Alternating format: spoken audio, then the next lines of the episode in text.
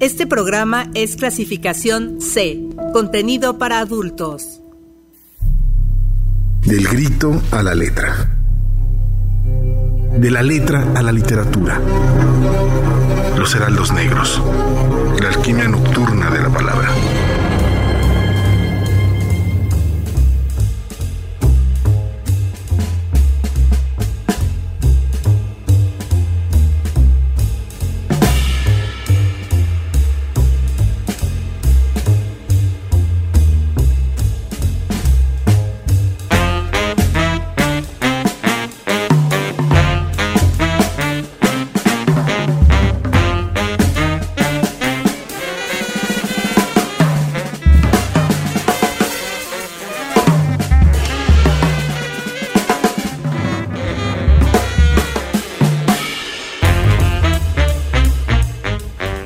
De la noche con dos minutos aquí en el 99.7 de FM. Muchísimas gracias por seguir con nosotros en Uniradio, esta, la estación de la Universidad Autónoma del Estado de México.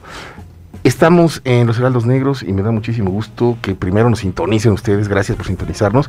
Y bueno, estar acompañado de aquí de mi querida Arlette, mi querido Ever. ¿Cómo andan?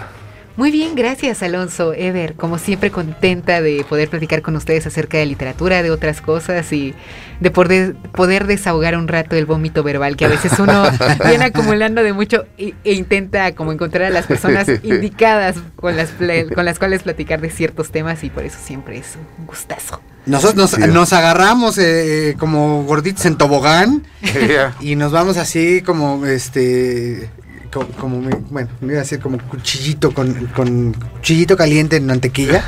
sí. Para platicar de literatura en esto que son los heraldos negros, eh, en esta la alquimia nocturna de la palabra, a través del 99.7 de la frecuencia modulada Uniradio, ustedes lo saben, esta es la estación de la Universidad Autónoma del Estado de México. Este verano peligroso, todo este letal. Todo letal, todo eh, ah, yo sí la, garganta hay que estarla cuidando, la gripa con estos cambios de temperatura eh, implicados por la lluvia y, esta temporada de huracanes que ya vamos la quinta o la COVID, por favor, cuídense todos.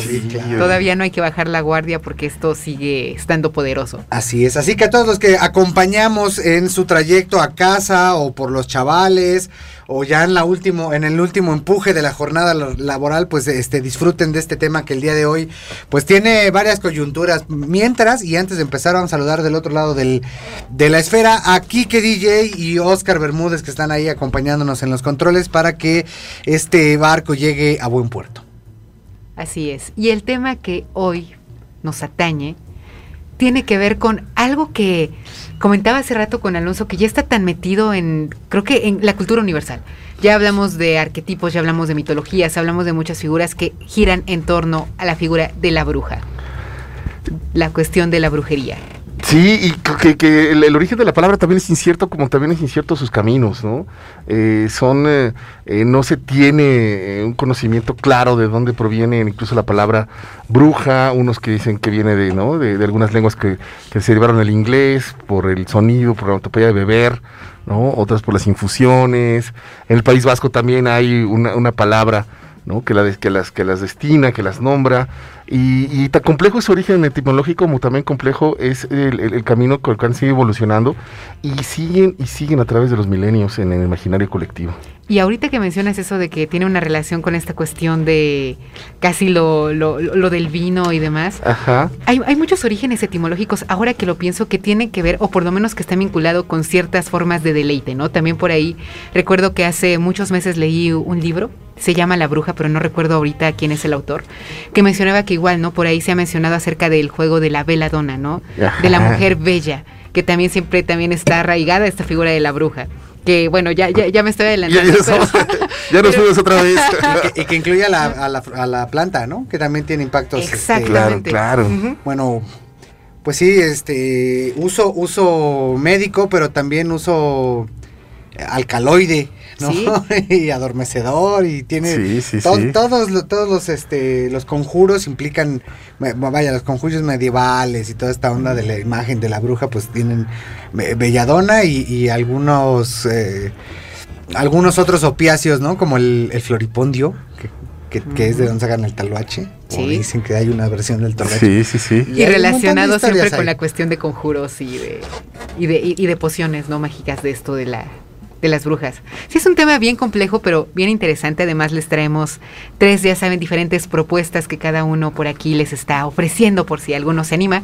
Mientras tanto, saben que se puede unir a esta charla mandándonos un mensaje vía WhatsApp a 72 26 49 72 47 o el teléfono en cabina 72 22 70 59 91. Tal vez puedan contarnos acerca de los libros referentes a este tema que han leído. Puede ser ficción, puede ser de corte antropológico, de corte sociológico, pero histórico. Histórico, exacto, pero ya saben, por favor, únanse a esta charla. Y antes de seguir, porque podemos y vamos a seguir, vamos a escuchar música. ¿Qué les parece? Sí, claro. Oye, también pueden contarnos algunas historias. Digo, somos, estamos en un territorio donde las brujas también forman parte importante de nuestro entorno, ¿no? Y de la tradición oral, además. En todos los cerros, ¿no? En todos los cerros. Eh, eh, un abrazo a La Mora, que también por ahí era tierra de brujas, a San Luis Mistepec que también sigue siendo la Pero que no sean historias tan heavy, porque yo sí soy bien miedosa. Tengan piedad de mí, por favor. bien, pues la canción que sigue es parte de, una de las propuestas de Uniradio, Princess Nokia, pero con otra canción que no es la que está en, la programación, sino con esta que se llama Brujas, y además con una, una vertiente... Eh, mm, que está relacionada con, pues con sí con conjuros, pero no de este tipo de brujería medieval, que es la primera que se nos refiere, sino del bulú, perdón, del vudú. De Olodumare, Shango y toda esa banda cubana y, bueno, sí, dura, ¿eh? Que, que, está en, eh, que es muy presente en todo el Caribe, ¿no? Cuba, Puerto Rico, sobre todo, Haití particularmente, aunque tiene reminiscencias ahí en, en Veracruz y que proviene, si no me equivoco, del Congo del Congo y de algunas partes de ahí, las de la África eh, ecuatorial, ¿no? Incluye ahí por ahí Nigeria, si no me equivoco, que era donde traían a todos los esclavos africanos que dispersaron esta religión y, que en la religión, eh, eh, en la cultura cubana, pues es, es, primordial. E incluso también en la estadounidense, ¿no? Pensando en Nueva ah, Orleans. Nueva Orleans, sí es cierto, ¿no? Incluso la, la película esta de la sopa, de la sopa del sapo y la princesa de Disney, el malo es justamente un no sé si sacerdote, un brujo ahí, un chamo, qué sé yo. Que tiene influencia en el más allá, dice la canción. Todos con la música, ¿no? Viene de ahí.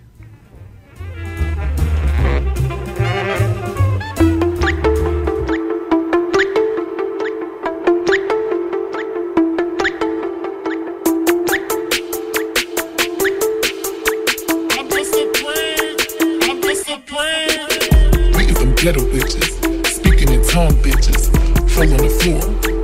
I say to the door. Beat them ghetto bitches. Speaking in tongue bitches fall on the floor. I say to the door. Beat them ghetto bitches. Speaking in tongue bitches fall on the floor. I say to the door.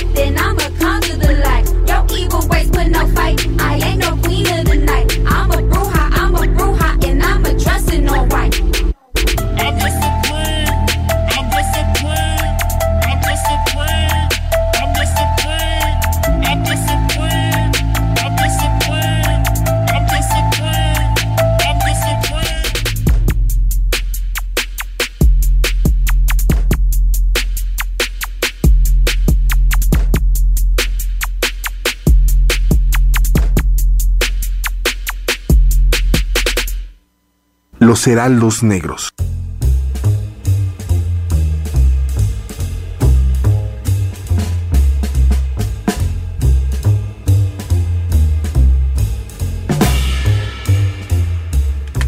Y eso fue Brujas de Princess Nokia. Recuerden que estamos en los Heraldos Negros platicando acerca de la brujería y pues su relación en muchas cosas, no solamente literatura. ¿Quién quiere empezar? Híjole, yo creo que el, libro que traes tú, ¿no? Eh, eh, eh, Arlet, es como que, el, que abarca muchos puntos bien interesantes de esta como taxonomía brujeril, ¿no? Por dónde va y todo. O no sé, históricamente puedo empezar yo. Yo lo quise relacionar con las vacantes. Y hay una, hay una comunicación directa entre ese satán de patas de cabra y, cuernos al que adoran en los bosques, con Dionisio o con algunas de las manifestaciones de Dionisio, incluso con las bancates. Yo creo que por ahí hay un, camino eh, que, continúa, que empezó, eh, tiene una fecha del origen de Dionisio, los primeros registros son de 1520 antes de Cristo. Y el primer templo de Dionisio oficial en Roma fue en, en el 426 eh, pero son milenios, ¿no? Milenios de, tradición eh, dionisiaca y que después la fue la tradición báquica, ¿no? Que, viene con estas vacantes y las ménades que estaban muy enfurecidas. Creo que ya empecé yo, ¿verdad? Sí, creo que ya empecé yo. Porque además ese origen tiene, tiene, pues es el origen también de la tragedia por un lado y el origen de, del vino. Exacto, exacto. Como las cabras se zumbaban ahí todos los sarmientos de las uvas y por eso tenían que tenerla así controlada para al, tragos, ¿no? Al, macho cabrío, que después se convertirá en, vaya, cuyo término en griego es tragos y de ahí es donde las representaciones, este, pues los bailes, pues en torno a eso van a ser el origen de las tragedias, ¿no? Y de muchas Sí, y, es, que, es, que, tiene, tiene, mucho que ver con, con, todo esto. Dionisio tiene varios orígenes, que también es bien importante ver el origen de Dionisio, porque en uno eh, Zeus se transforma en serpiente y baja y tiene, ¿no? Eh, con, la, con, con, con, la mamá, con la primera mamá de, de, Dionisio, que es la ni más ni menos que la primitiva eh, Perséfone, es la, la, la, reina del inframundo. Eh, con Sagrí se llamaba. Entonces, el, la serpiente por ahí y el origen del inframundo de Dionisio, para, desde su primer origen, es, es, es, bastante revelador en cómo se fue transformando esta imagen, ¿no? Y También Perséfone es la que está medio año abajo. Ajá, ajá, exacto, que se debe meter en, los italianos, los romanos, ¿no? Sí, sí. Que también tiene que ver con el, sentido agrícola, que también es algo que hay que tomar en cuenta bien en los rituales brujeriles y sobre todo en los aquelarres, ¿no? Sí, creo ella es, ella es importante en el rito de la primavera, ¿no? Exactamente. Ella se encarga de las flores y no sé qué tanto. Exactamente. cuando regresa del, del inframundo es cuando están los seis meses de pues de primavera a verano, que allá en Europa les viene muy bien, acá en Toluca no, porque no para nada. y, es muy chido porque hay varias, hay, varias, hay varias versiones, como digo, de, Dionisio. Una de ellas es cuando era eh, cuando era niño, eh, sobre todo el primer, Dionisio, fue llamado por los titanes, fue engañado por los titanes. Le, dieron una, un rombo, le dieron una, eh, una muñeca, ese es algo muy chulo, una muñeca articulada y un espejo. Y cuando va con Citanes, va el pequeño Dionisio y se lo devoran. Se lo cocinan y se lo comen, que también va a ser otro factor importantísimo en los cultos eh, báquicos y después eh, brujeriles, ¿no? La, la, comida del cuerpo del otro, ¿no? El, la, comida, la antropofagia. Entonces, por ahí viene. Y cuando Zeus se entera de que matan a su chaval, pulveriza a todos los titanes con un rayo y del, de la ceniza de los titanes surgimos nosotros, los seres humanos. Ese es un, mito bien primitivo. En otro, en otro mito que es un, poco más cercano, digo más cercano al, en, aquellos años, es que eh, el, buen, el buen Dionisio también es devorado por los... No, eh, su mamá tiene relaciones con Zeus, pero no le cree. Y si tú quieres, tú tienes que ser, eh, no puedes ser Dios, quiero que te manifiestes como Dios. Ah, sí, le dice Zeus. Bueno, seguramente lo hizo así. Y se manifestó en el lecho y tómala. Pues la deshace por los rayos. Como era, estaba enojadísima con Zeus porque era un golfo. Eh, iba por Dionisio porque quería matarlo, pero él, él terminó de, de eh, procrearlo en su muslo. Entonces Sierra lo perseguía y él lo llevó con la hermana, con la hermana de, esta chica, Semele, que es Ino. Ino lo cuidó desde que era niño y, y para acallar y cubrirlo cuando era, iba a destruirlo, hacía precisamente este ritual. Huyeron al bosque, lo metieron en una caja de hierbas y lo disfrazaba con la piel de un cervatillo. Y para que era no escuchara sus, gritos, su llanto, empezaban a bailar y a cantar. Oh, llenas de un fervor que las convirtió en las Ménades, de la manía, por eso vienen las Ménades. Entonces en ese eh, iba, iban con el niño Dionisio por todos los bosques al margen de las ciudades y al margen de la cólera de Hera, cantando y distrayendo a Hera para que no destruyera a Dionisio. Y hay unos símbolos importantísimos y el vínculo está en que la brujería siempre ha estado fuera de las fuera de las murallas de las ciudades. Siempre ha, tenido un origen que tiene que ver con la vegetación. Entonces, esa relación con lo vegetal, con el canto de estos ritmos iniciáticos, eh, es completamente brujeril y creo que es, creo que hay que tomar en cuenta, ¿no? Porque viene, es una, es una transfusión cultural, ¿no? Y quiero, quiero ya terminar con esto. El libro se llama Bacanales. se llama Bacanales, el mito del sexo y la casa de brujas que hace Pedro Ángel Fernández Vega, porque también fueron como la primera persecución, la primera casa de brujas, antes que incluso la palabra estuviera en el uso romano. En el 486, eh, en, el 800, aquí lo tengo, permítanme, en el 186, las vacantes ya eran una, una religión muy poderosa no, no cívica, institucionalizada, eh, eh, institucionalizada, porque recordemos que en aquella época el Estado era la religión. Entonces era más bien como el, New Age en algún momento, era como la alternativa, ¿no? La vacante era la alternativa, pero empezaron a hacer muchísimos en Roma. Y entonces los romanos, los, los senadores dijeron, no, esto va a ser un caos. Y estamos hablando fuera de área con Arlet, que otro, otro rasgo, eh, algo característico de la brujería, que tiene que ver un sesgo machista. Cuando eran las Ménades, cuando eran las, eh, las, las, vacantes y eran puras mujeres, no había ningún problema. O sea, ay, pura señora ahí en, encuerada y greñuda, ¿no? Pero cuando empezaron a invitar hombres y empezaron a, iniciar a, hombres, todo empezó a temblarles a todos los romanos, sobre todo en, bueno, en la capital, y hubo una persecución terrible. Cerraron las puertas de Roma y muchas se suicidaron, muchos se suicidaron porque estaban condenados a la horca, porque atentaban, ellos creían que atentaban contra la organización de, pues, de la, del Senado, ¿no? Y el poder político. Entonces, ahí hay otro, otro espejeo que es la persecución. Exactamente, la persecución a la famosa casa de brujas tiene que ver con el sistema con el sistema religioso y con el sistema de poder. Entonces no podemos entender una, casa de brujas si no es atenta contra un orden establecido y, claro, religioso y sobre todo político. ¿no? Entonces por ahí, este libro está bien bueno. O sea, la, relación con las brujas la hice yo, discúlpeme por el atrevimiento en realidad. en realidad el libro jamás habla de, la, la, consecuencia de las brujas, pero creo que es interesante darse cuenta cómo estas organizaciones femeninas al margen de, la sociedad. Guardan una relación. Guardan una relación bien estrecha, ¿no? Bien, bien estrecha. Siempre son fuera de la polis y siempre tienen que ver con eh, eh, rituales eh, mistéricos. Y que además, ahorita que mencionas la importancia de la naturaleza, hay que mencionarlo, ¿qué puede ser más peligroso o intimidante que alguien capaz de controlar la naturaleza? Eso que no puedes explicar con palabras, eso que nos hemos encargado de, de entender con mitología, con muchas cosas que aparezca una figura que es capaz de conocer esa sabiduría ancestral y que pueda manipularla, controlarla a su conveniencia, y por supuesto que iba a guardar claro. y además, claro, que iba a ser intimidante y ahí es donde incluso siempre está relacionada con la mujer. Claro. Y también otro otro también la, romper el romper el, orden y el discurso es viene desde el comportamiento físico el clímax, el paroxismo, ¿no? O la manía, también tiene mucho que ver con los aquelarres que después conocimos, ¿no?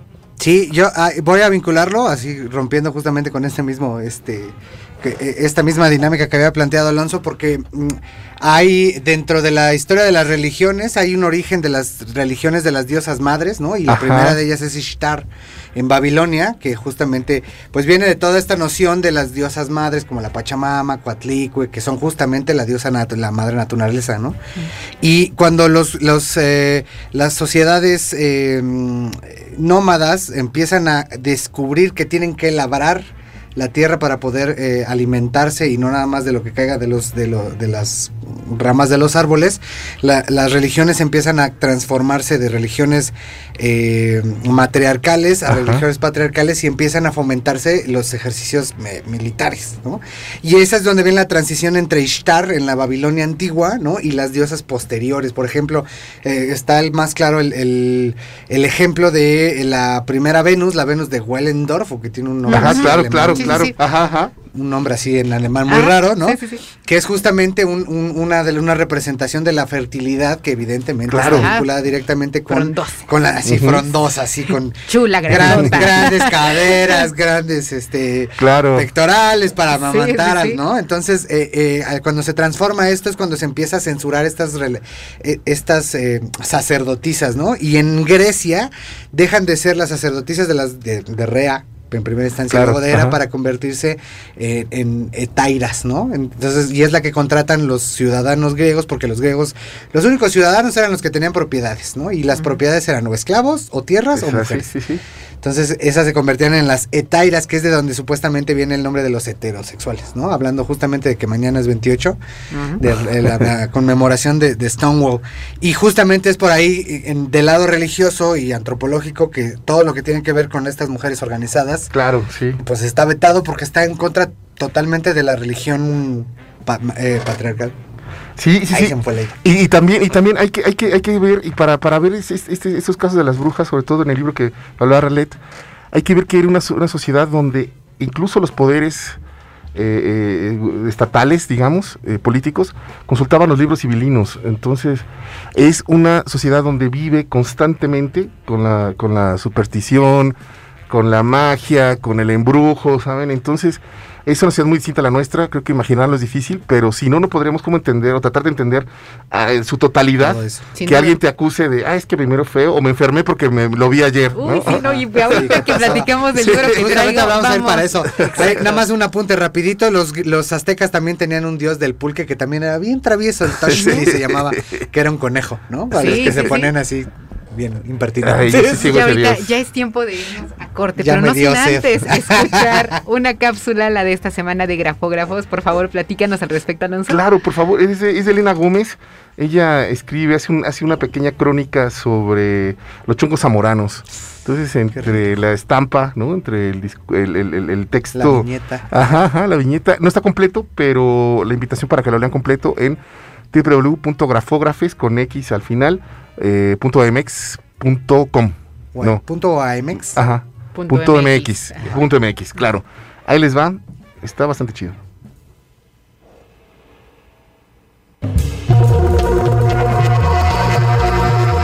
Voces de grafógrafes. Voces. Voces. Voces de grafógrafes. Voces.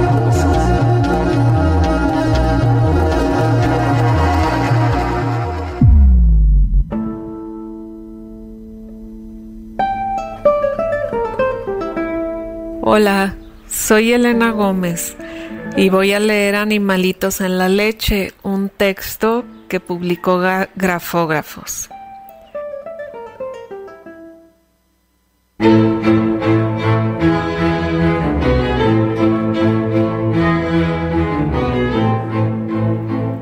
Mira, más antes pues repartían en todas las ciudades los lecheros Iban en camionetas o en carretas a repartir el chocolate, la leche cruda, le llamaban leche bronca. Y entonces la gente se enfermaba si la tomaba así. A veces porque era de vacas que estaban con fiebre de malta o fiebre tifoidea. Y a veces se les rompían los intestinos por esa fiebre y se morían. No había antibióticos, entonces la gente descubrió que tenían que hervir la leche y la dejaban reposar toda la noche. Y en la mañana le quitaban una natota bien rica. Nos hacían tortillas recién hechecitas de maíz y entonces le echábamos nata, le echábamos sal y la comíamos o en las conchas de pan le ponían nata o si no, mi mamá guardaba las natas buen tiempo. Ya que tenía un montón de natas, lo que hacía era que se ponían en chorro del agua, abría la llave en un recipiente ahí y con natas y empezaba con una cuchara o un tenedor a darle, darle, hasta que saliera todo lo más aguadito y quedara la pura grasita, ¿verdad? Y hacía mantequilla. Esa mantequilla se derretía más que la mantequilla del otra. Ahí tengo mantequilla, ¿quieren ponerle? A nosotros nos tostaban el pan, le untaban mantequilla al pan tostado y le ponían canela y azúcar eran los llamados molletes y nos los comíamos con el chocolate. Cuando se les cortaba la leche que no la hervían a tiempo, se cuajaba, se cortaba. Eso lo utilizaban para hacer quesos. Lo dejaban que se hiciera más y más y más. Luego le echaban sal y luego lo lavaban. Lo ponían en canastitas a que escurriera el suero. Decían, ¿ves? Y era queso o cuajadita. Esas cuajaditas sabían muy ricas con los frijoles. Mira, úntele de este al pan, sabe muy rico. Déjame traer un platito. Y entonces hacían quesos, ¿verdad?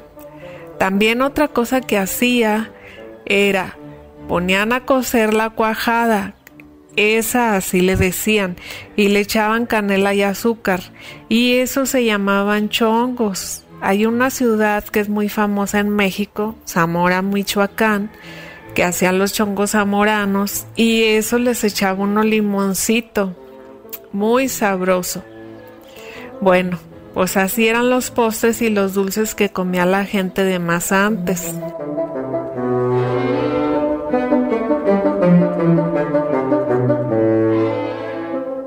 Escucha el texto completo en grafografes.omex.mx.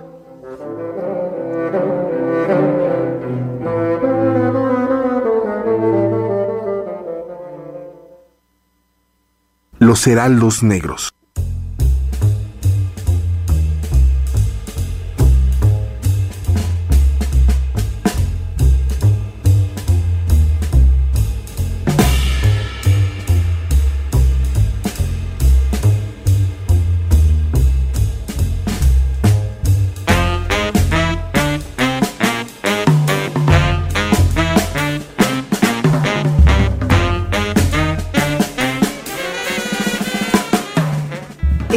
Regreso aquí en Heraldos Negros en la Alquimia Nocturna de la Palabra.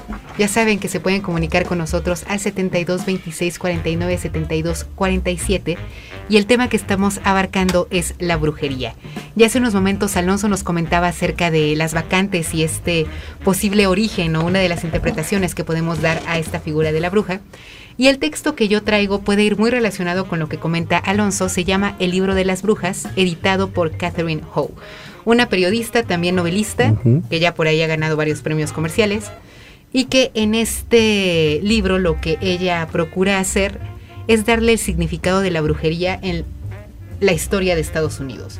Y cómo es que a través de una especie de investigación donde además divide, donde aparecen testimonios, de personas que fueron acusadas, cómo es que empiezan interrogatorios, también encontramos por ahí, en notas periodísticas donde también empiezan a hablar acerca de ciertos acontecimientos y ver cómo de alguna u otra manera la brujería siempre ha estado presente y cómo desde sus orígenes, o por lo menos como cuando ella empieza a abarcar y a tocar el tema, es en Inglaterra, porque sabemos que pues anteriormente Estados Unidos pues era una había muchas colonias inglesas, a fin de cuentas, antes de la independencia, y cómo es que la región específica de Essex, cuando aparece en Estados Unidos, es cuando toda la tradición de la brujería que tiene Inglaterra empieza a permearse en Estados Unidos. Y aquí lo interesante que ya comentábamos hace unos momentos, ella empieza a mencionar que ante todo, una bruja es una mujer que no encaja en la sociedad, que incluso antes era como una especie de arma facilitada porque decías, una mujer es muy hermosa,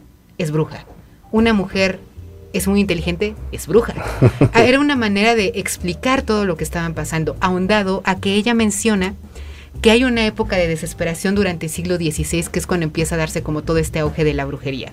Dice, ¿por qué? Porque empieza, ella dice, cito, necesitamos saber quiénes somos y, y empezar a... No, Necesitamos saber quiénes no somos y empezar a imaginar quiénes somos. Y a raíz de ahí es que empieza a haber muchísima habladuría, porque en muchos sentidos es habladuría todo lo que tiene que ver en Estados Unidos con la bruja. ¿Qué es lo que sucede o qué es lo que pasa en este libro? Primero, y que también ya lo mencionaba Alonso, yo diría que es un testimonio básicamente de ver todo el grado de machismo y misoginia que hay alrededor de todo lo que operó en, el, en la Inquisición e incluso antes de que existiera. Cómo es que la propia ley empezaba a ver la figura de la bruja, porque bien lo comentaba Alonso, si había un brujo, ese era de mucho más cuidado porque hablaba de que podía gobernar a Satanás, podía gobernar las fuerzas que tenía Satanás. Y en cambio una mujer, como mencionaba Alonso, es una mujer que es poseída por las fuerzas del mal, es decir, no está efectuando realmente su voluntad, sino está haciendo la maldad porque le están manipulando. Porque además también mencionaban o se tenía la creencia de que había más brujas que brujos porque la mujer era el sexo débil. Por lo tanto, era muy fácil pervertirla o que un demonio pudiera tentarla. Y naturalmente inclinada hacia el exceso y lo concupiscible. Herencia de Eva, que fue la que tentada, ¿no? Por eso siempre ha habido esa creencia de, que es más pecaminosa que el hombre, ¿no? Y, además con, el tema de la sodomía, ¿no? En los aquelarres, que está visto en, pues, en todas las todas las pinturas, ¿no? Incluso ahí está muy muy bien retratado con este afán humorístico de Alex de la Iglesia en Las Brujas de Sagarramurdi. sí, sí, sí, claro. Y el asunto está en que una vez que empieza a hacer este estudio esta Catherine Howe, lo que hace es primero hablarnos de ciertos textos que empiezan a tomar en cuenta para ya no solamente hablar de una cuestión de brujería de social, sino pasarlo a un ámbito legal y posteriormente cómo pasa a ser la Inquisición, se termina y termina siendo una cacería social, donde ya es la chusma enardecida con todo lo que da, que empezó a lapidar un montón de mujeres. Y él dice, bueno, ella dice, lo, que, lo primero que toman en consideración, por supuesto, es la Biblia. Empiezan a hablar del Éxodo, ciertos pasajes en donde se habla acerca de la hechicería y cómo Dios está en contra de todo esto, de hombres y mujeres que practican la magia. Y para de alguna manera ganar adeptos, este Jacobo I, esperen, por aquí lo tengo escrito. Sí, Jacobo I, sí, ¿no? Ajá, Jacobo I lo que hace es crear una especie de ley donde empieza a marcarse las pautas de lo que es una bruja, cómo es que se manejan los encantamientos, ya prácticamente una guía de cómo saber que una mujer sí es una bruja. y ahí es cuando empieza el marco legal que posteriormente va a determinar que puedan ser juzgadas y que puedan ser pues asesinadas, ¿no? Este grupo de mujeres. Pero no solamente eso, y que esto me parece todavía un libro más, eh, más interesante, existen unos diálogos de un hombre que se llama George Gifford. Y lo que hace a lo largo de sus diálogos, que establece con un hombre que se llama Samuel, es que él dice que lo que intenta y que también ella lo empieza a relacionar más con una cuestión antropológica, dice que estaba este Gifford, que es por cierto católico, pues bastante empedernido, dice, a mí lo que me preocupa es que realmente la brujería no se está contra no está intentando aliviarse con la fe a Dios, sino lo que está haciendo la gente es buscar a otras personas que practiquen la hechicería para que puedan casi hacer como un duelo de brujos, ¿no? A ver quién va a poder más, tú que me estás haciendo un mal o yo que voy a contratar a alguien que también le sabe para que te gane. Y él dice, no, no, no, lo que tenemos que hacer es quitar estas, estos orígenes paganos que vienen de Inglaterra y que ya tenemos aquí y tenemos que hacer que la gente deje a un lado estos ritos, estas prácticas, para que vean en Dios la salvación. Y a lo largo de estos diálogos, empieza a preguntarle a Samuel, ¿por qué crees que estás embrujado? Y dice, no, es que mi mujer empezó a ver que ya mi ganado se está muriendo y dijeron que una mujer pasó y que la vio feo y entonces yo creo que es una bruja y le dice, bueno, ¿y tú crees que una bruja, las fuerzas del mal puedan, puedan vencer la luz de Dios? No, pues no lo creo. Es que eh, obviamente te estoy comentando de una manera bastante burda, ¿no? Pero eh, a eso va. ¿Cómo es que poco a poco hace reflexionar a Samuel para entender que la magia no es la solución, sino la propia fe y porque el hambre o lo que necesita la gente en ese momento es algo espiritual, un alimento espiritual, ni siquiera tiene que ver con lo legal, con lo jurídico, no, lo que necesitan es a Dios. Y es que este es que eso también hay que tomar en cuenta que eran en una situación bien agreste, bien difícil, la sobrevivencia dependía de los pollos, eh, ahora no lo comprenderíamos, ¿no? Eh, es que se me murieron cuatro pollos, ya ay, man, pues cuestan rostizados, cuestan 120 con tortillas, man. Pero en aquella época la sobrevivencia te bastaba para el, para el pan, la cebada. Entonces la vida cotidiana estaba llena de esos pleitos entre personas de la, de la, de la aldea que se, se, quedaban viendo mal o murmuraba a alguien algo y ya se te, se te cortó la mantequilla. O, o, no funcionaba la, la cosecha, a pesar de que abajo en la tierra hubiera gallinas ciegas, ¿no? Son los gusanos que... Exactamente, exactamente. Y este es uno de los puntos que de hecho se manejan, cómo es que incluso las cuestiones de una mujer que le hace daño a una familia siempre iban incluso involucradas a las tareas que se les asignaban a las mujeres. Enfermaban los hijos, ¿no? ¿Quiénes se encargan de criar o de cuidar a los hijos? Las mujeres. O la otra era que si ya no cuajaba bien la mantequilla, que empezaba a morir el ganado, que empezaba a no, eh, por X o Y, que se quemaba el pan, que sé yo, también decían eso, ¿no? Es una bruja, porque la bruja ataca las cuestiones domésticas. Claro. Y que igual aquí vemos como, como un guiño a esto de, de, la cuestión que tanto se habla actualmente de la sororidad, ¿no? Como históricamente siempre se habla de una mujer que perjudica a otra. Y cuando vemos, porque también ya que les digo que hay una serie de interrogatorios que también aparecen ahí como tal y que es bien interesante porque hasta entre corchetes pone así de que aquí se tachó se ciertas palabras, se omitió esto, tal, tal, tal, para que más o menos entiendas o tengas como una imagen clara de cómo eran los textos durante la época y que decían que había una de dos. Eras una mujer que podías unirte a la gente para poder eh, cuestionar y poder matar a otra, que era lo ideal porque si no pues era que también a ti te juzgaran o que te terminaran juzgando. Que era sospechoso. Ajá, exacto, que tenías que mentir por supervivencia, por decirlo de alguna manera, y la otra es que decían, hay de aquella mujer que acusada de ser bruja acuse a alguna otra, porque automáticamente eso también la hace una bruja. Hay cosas que hasta pueden resultar ilógicas, sí, sí, sí. pero que a fin de cuentas eran parte de, de, cómo ellos concebían la realidad durante la época. Y que todavía lo seguimos haciendo, al final todavía en el imaginario este, estamos, eh, la, maestra, ¿cómo decían? Eh, para la, la, contra, la contrabruja contra el hechizo. Ay, te, sí, tiene un nombre en el libro. maga. No, eran maestra de astucia. Las maestras de astucia eran que tú te sentías embrujado, pues ibas con alguien y también te decía, no, pues tómate esto y toma esto, ¿no? O sea, tenemos tantos maestros de astucia, ¿no? El, tarot, incluso las mismas brujas en ciertos pueblos, que sigue, que, que, que, sigue permeando. A, mí me, intriga también como la imagen que tenemos de la bruja siempre ha sido la imagen de la señora fea con, con la nariz, pues eh, es que, con una crecimos, crecimos, viendo a, a Armelinda Linda. Linda.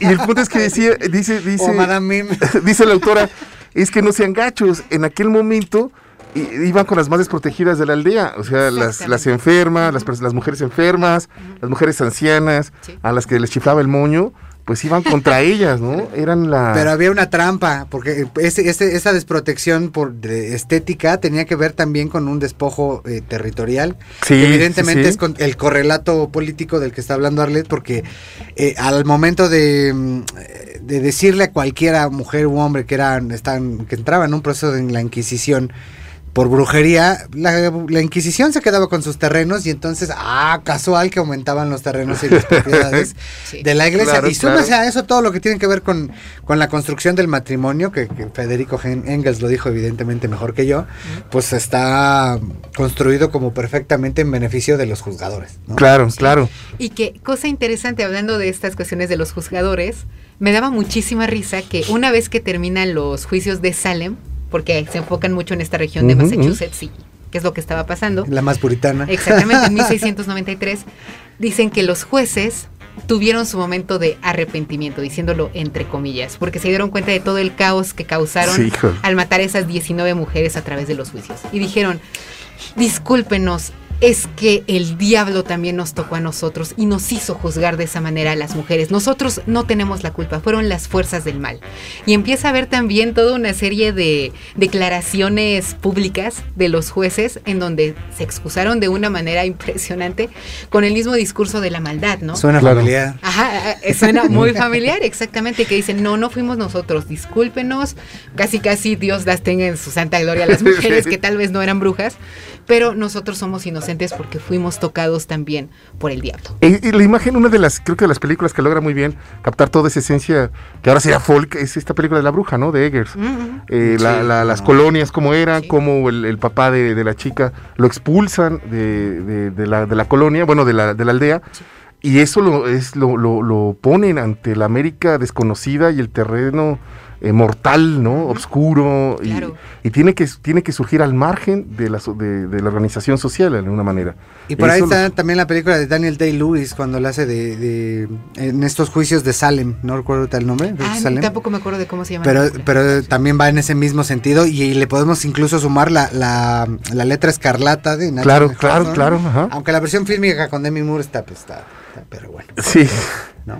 incluso a, este Arthur Miller, ¿no? Si, no me equivoco, que fue el primer esposo de, claro, claro. de las brujas de Sí, hay, que ver, hay que ver la, la, también la cosmovisión de, de lugar desprotegido, ¿no? De Satanás se aparece en las noches, también, también lo nocturno, ¿no? En la que la regularmente eh, se volvió, se tornó un ritual eh, eh, nocturno, porque, de, la noche Satanás, ¿no? De luna llena, y, tiene que ver también con lo agrícola, también ya lo dijimos, pero también tiene que ver con ese miedo terrible, ¿no? También una necesidad de, explicarse el orden del cosmos y si el diablo te es el que controla la carne y los terrenos de la carne, por, por, ejemplo acá eh, eh, las vacantes tenían mucho miedo porque, porque el diablo es el que maneja y conoce todas las plantas porque el Ebro viene de Dionisio, que al final también su madre manejaba las plantas, ¿saben? Entonces esa relación del diablo que maneja lo natural y Dios lo abstracto o lo espiritual también es algo por ahí que las brujas... Y que lo vincula directamente en términos pues, también antropológicos con, las chamanas, ¿no? claro, claro, claro, claro. Todas aquellas que conocen todos estos enteógenos, que son las plantas que nos conducen a lo divino, ¿no? Ya saben, los, los hongos pajaritos, ¿no? Sí, que ahí este, vienen, ahí vienen. Peyote, sí, que ahí vienen. el peyote y todas estas ondas, pues se, vinculan directamente con esto, ¿no? Hay un, en, los pequeños poemas en prosa de Baudelaire, hay uno ahí bonito, bien chulo, de, todas estas mujeres que se juntan y que, que hacen en Tesalia, eh, en una noche de aquelarre, hacen que la luna llena baje a bailar con ellas. Es un poema hermosísimo de Baudelaire. Y que igual esto De, de, la que se convirtió en una amenaza muy grande de mujer a mujer. Ahí en este libro de Catherine Howe menciona que había una mujer que se le acusó de bruja porque amenazó de otra que la iba a hacer que durante las noches de luna llena iba a danzar desnuda porque había este también miedo a la sexualidad femenina. Claro. Que comentábamos fuera del aire con Alonso, de que siempre está, y que a la fecha, ¿no? A veces sigue pareciendo un tabú, ¿no? El hombre puede vivir con libertad su sexualidad, la mujer no. Y a partir de ahí este tipo de imágenes pues eran pues bastante escandalosas. Claro. Y que ya también para, para cerrar y ya dejar que este ver platique del texto que, que nos trae. También recuerdo mucho acerca de un juicio que se le hace a una llamada señora Wright, que ella es este partera, pero que dicen, mm, desde que el momento en que vieron que era zurda, algo sabían que estaba mal. Y no solamente eso, no dejaron que practicara un parto por esta cuestión de ser zurda y dice que pues se molestó. Y pero cuál fue la sorpresa que a los dos días la mujer se murió cuando dio, cuando dio a luz. Y esa fue razón suficiente para que mataran a esta señora Ver cómo se manejaban las cosas en la época, que también actualmente creo que hay otras formas de, de, recurrir a este absurdo, pero que todavía se presenta, ¿no? Y que igual entendiendo la manera en que despectivamente utilizamos la palabra bruja y que todavía se relaciona con estas imágenes antiguas, ¿no? Si vemos a alguien fea, es la bruja, ¿no? Si vemos que una mujer que hasta incluso muchas veces puede ser ambiciosa y que puede tener como atributos que, que casi siempre se relacionan con lo masculino, es una bruja. Es una bruja, claro. Ah, exactamente. Y ya, ahora sí, ya para Lo que yo no entiendo es por qué ando bien bruja. No sé dónde venga la frase de ando bien bruja. no, no, hay lana, tienes razón. Antes, antes, de que cerremos, hay un caso en el libro, yo, también lo recomiendo mucho, de Catherine Howe. Al final, eh, en Nueva York, ya entrado el siglo XVIII, eh, hay, un, hay un incendio horrible y acusan a la comunidad afroamericana. Ah, entonces, entonces ¿cómo, ¿cómo, se relaciona la casa de las brujas en Salme? ¿Cómo en el imaginario los, los negros se convierten en el nuevo target de esta nueva como neobrujería racial? ¿no? Entonces, solo son como pretextos como juego lo puso ahí como que los pretextos sistematizados para odiar al otro, ¿no? A la otra. Es que suena lógico ya vinculando con los del vudú, ¿no? Incluso había unos, por ejemplo, los, eh, eh, los afrodescendientes que venían de Mali tendían a ponerse tristes y a suicidarse.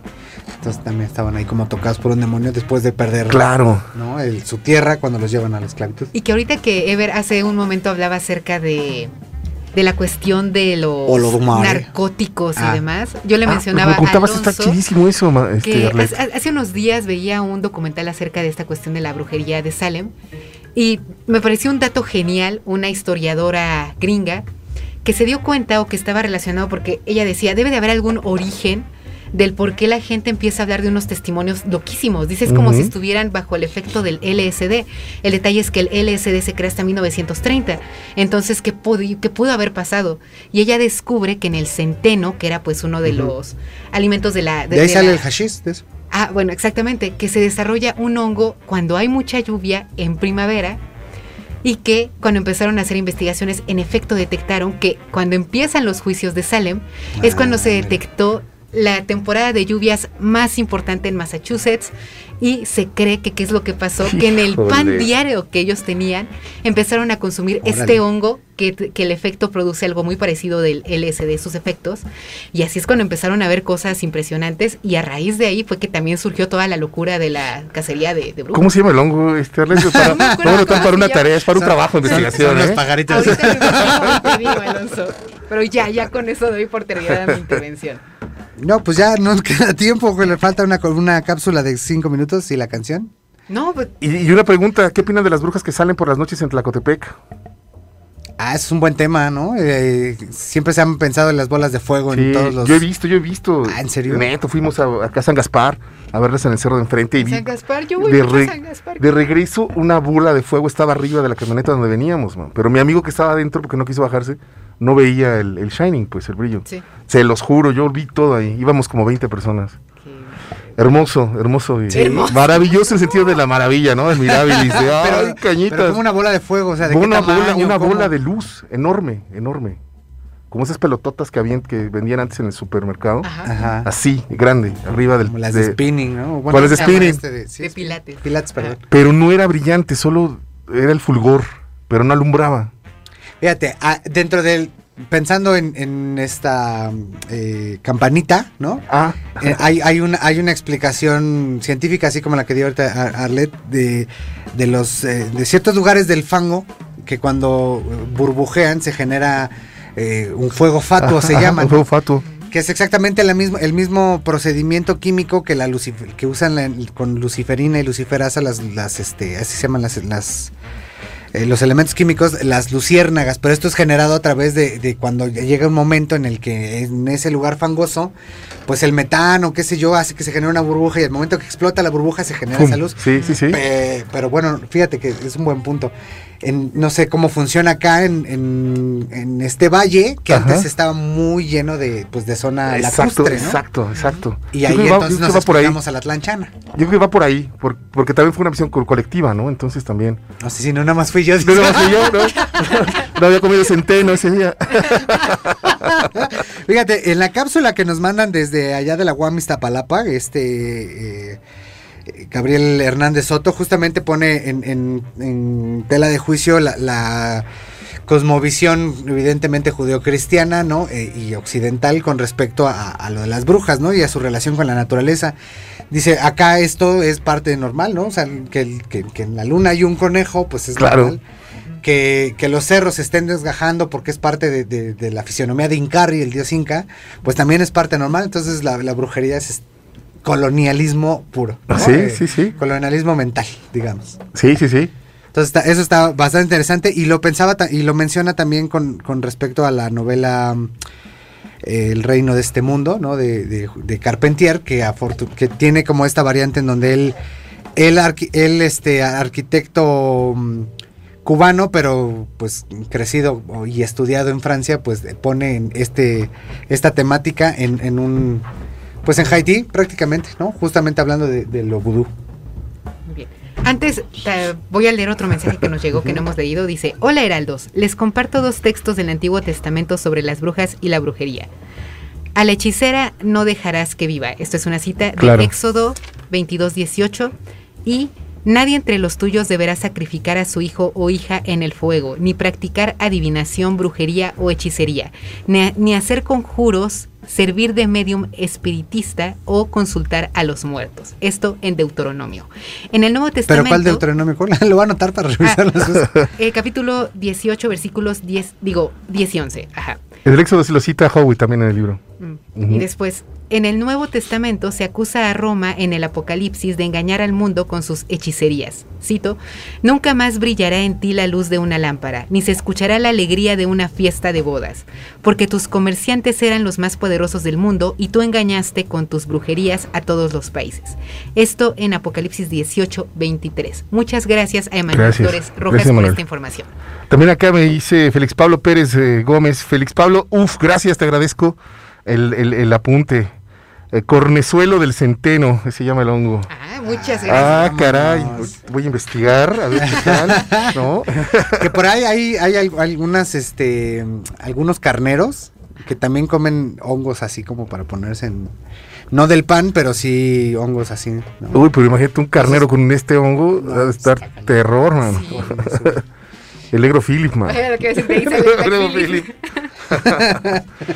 Oigan, pues vamos con la cápsula. Ever, estamos con la cápsula. No, ya, ya es el tiempo, ¿no? Sí, una disculpa, nos platicamos un montón, pero va a quedar pendiente esta. Eh, en la otra, en la otra me toca empezar. En la otra, exacto, le toca empezar a ver y también que nos platique del texto que quedó pendiente el día de hoy. Mientras tanto, muchas gracias por haberse comunicado con nosotros. Gracias, Quique. Gracias a Oscar. Gracias, gracias por sus mensajes. Gracias a todos, Arlet. Ever. Un gusto, como siempre. Quédense en el 99.7. Estos son eh, los Heraldos Negros, la alquimia nocturna de la palabra. En la noche a las 10, música para brujas y brujos, y brujes y todo. Los Heraldos Negros.